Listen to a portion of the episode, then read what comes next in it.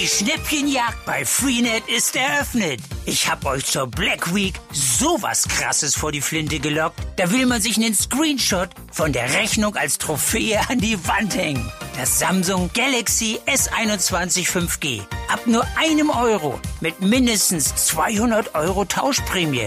Bei Mobilcom Dibitel. Und bevor jetzt alle davon Wind bekommen, schießt euch den Deal jetzt auf freenetdigital.de. Man ist es ja inzwischen auch gewohnt, dass es immer wieder neue Schutzverordnungen gibt und dass es Anpassungen der Regeln gibt. Das macht sich halt, würde ich sagen, eine gewisse Pandemiemüdigkeit breit. Aber viele sagen auch, ähm, es hilft ja nichts, also machen wir es jetzt eben. Seit gestern gelten in NRW die neuen Corona-Regeln mit deutlichen Verschärfungen, vor allem für ungeimpfte. Was bedeutet das für unseren Alltag und wie gut funktionieren die Kontrollen? Darüber sprechen wir heute im Aufwacher. Rheinische Post Aufwacher. News aus NRW und dem Rest der Welt. Mit Paula Rösler. Hallo und schön, dass ihr dabei seid. Bis Ende des Monats haben wir im Aufwacher statt der üblichen zwei Themen ein Thema für euch, das wir besonders ausführlich besprechen. Und wenn ihr mögt, abonniert uns gerne in eurer Podcast-App. Und wir starten mit den Meldungen aus unserer Landeshauptstadt von Antenne Düsseldorf. Guten Morgen, Paula, und guten Morgen, liebe Aufwacher-Community. Wir haben Reaktionen zum Koalitionsvertrag reingeholt. Ein Düsseldorfer Politikexperte schätzt für uns ein, wie die Ergebnisse zu interpretieren sind. Dann wurde am Abend der Rosenmontagszug im Februar abgesagt und aber in den Sommer verschoben. Und heute ist internationaler Tag zur Beseitigung von Gewalt an Frauen.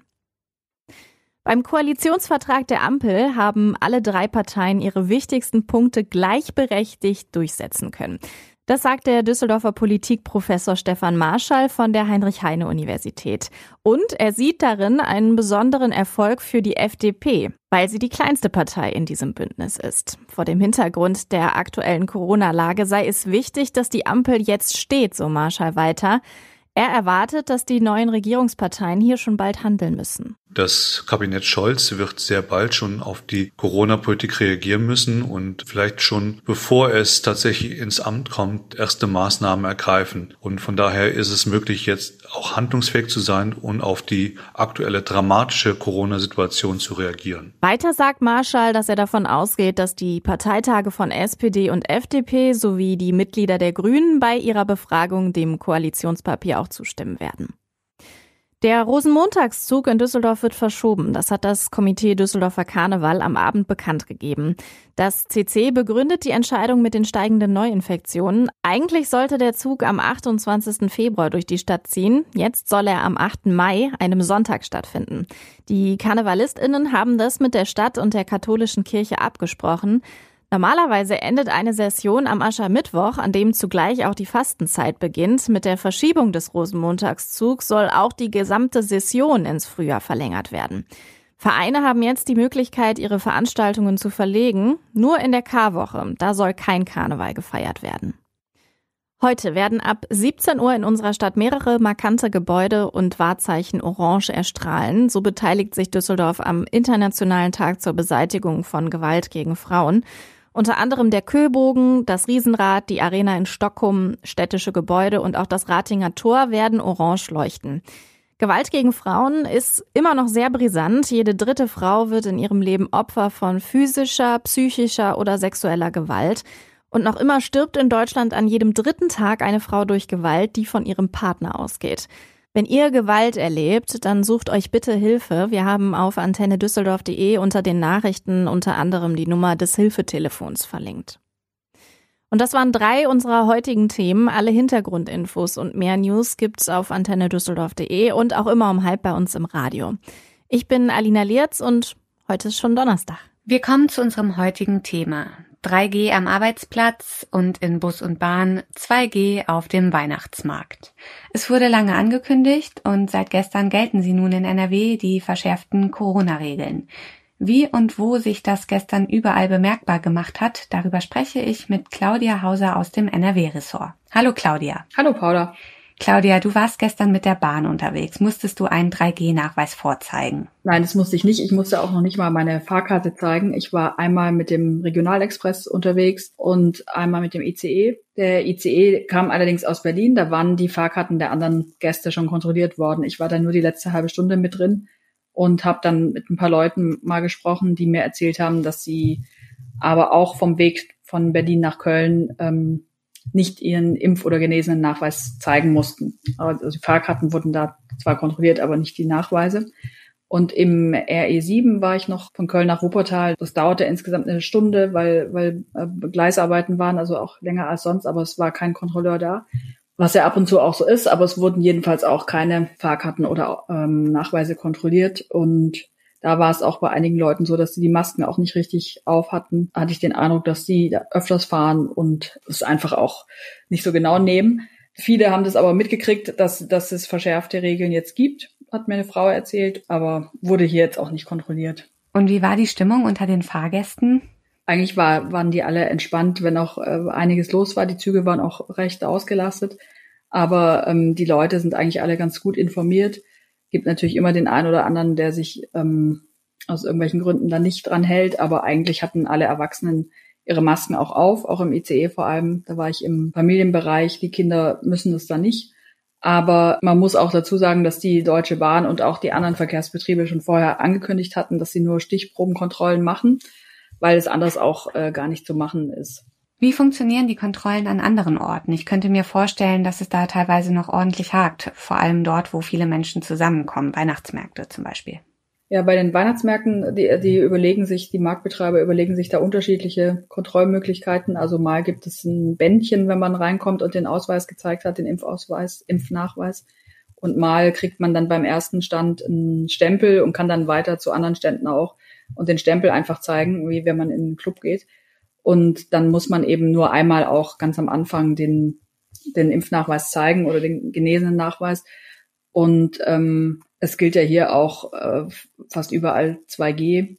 Also ähm, wichtig ist es da, glaube ich, dass der, dass der Markt einen klaren Eingang hat, dass der irgendwie auf einem eingegrenzten Areal ist, weil sonst funktioniert es natürlich nicht, dass man hier Ein- und Ausgang hat. Aber da ist unser Eindruck, dass es hier in NRW eigentlich ganz gut funktioniert, dass die eigentlich ganz gute Ideen hatten alle, wie sie das machen, wie sie es umsetzen. Also in den Zügen sollen Fahrkartenkontrolleure stichprobenartig den 3G-Nachweis kontrollieren, auf den Weihnachtsmärkten die Betreiber oder Standbesitzer. Gibt es darüber hinaus Personal für Kontrollen, Ordnungsamt oder Polizei?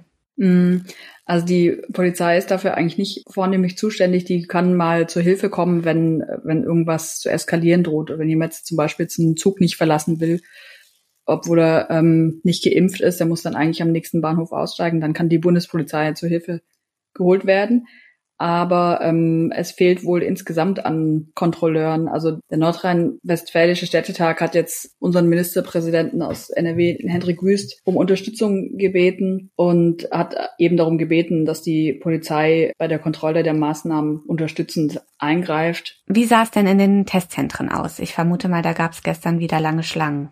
Ja, sehr lange Schlangen. Mein Kollege war in Düsseldorf in Flingern und da hat man ihm gesagt, dass es äh, ähm, jetzt am Mittwoch die längste Schlange gab, seit die dieses Testzentrum eröffnet haben. Und die hatten auch keine Testkits mehr und mussten dann früher zumachen ähm, und Leute auch wegschicken. Also da kommen jetzt eben sehr viele Leute, die Testzertifikate für die Arbeitgeber brauchen zum Beispiel. Was ist dein Eindruck? Haben die Menschen in NRW die neuen Corona-Regeln verinnerlicht? Also mein Eindruck ist größtenteils schon. Die Leute, die meisten Leute sind ja gut informiert. Man wird ja von allen Seiten auch damit zu geballert auf allen Kanälen, würde ich sagen. Deshalb kriegt man es mit, unweigerlich.